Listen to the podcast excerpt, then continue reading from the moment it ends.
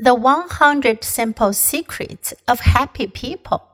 Chapter 5 Choose your comparisons wisely.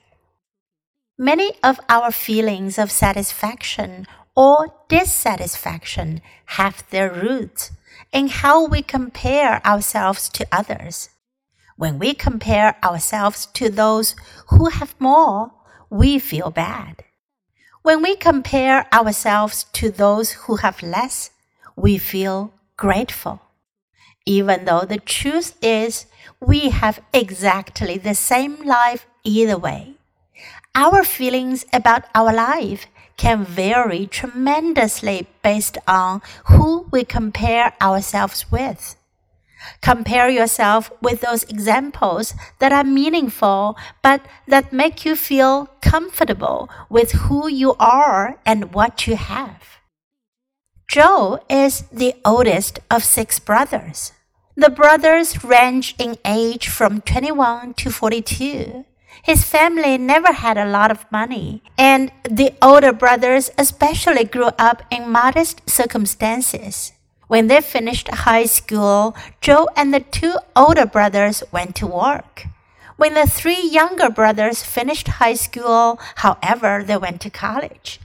The older brothers feel like they missed out. Since financial aid wasn't as plentiful, they really didn't have a chance to get more education. If they compare themselves to their younger brothers, Joe and the older brothers may feel disappointment and jealousy. They may ask, why did they get opportunities I did not? But if they compare themselves to many of their friends, men their age, men who had similar opportunities, the brothers see that they have more than most of their friends in terms of job satisfaction and a fulfilling family life. Of course, Joe would gain no advantage by depriving his younger siblings of their opportunities. But he still feels bad when he compares himself to them. The answer then is not to make that comparison. The younger brothers grew up two decades later, in a different world and in many respects in a different family. Instead of disappointing themselves by making this comparison, Joe and the older brothers can feel good about both their younger brothers and themselves when they make a more realistic comparison to those who faced the same challenges as they did. A large group of students was given a word puzzle to solve. Researchers compared the satisfaction of students who finished the puzzle quickly or more slowly.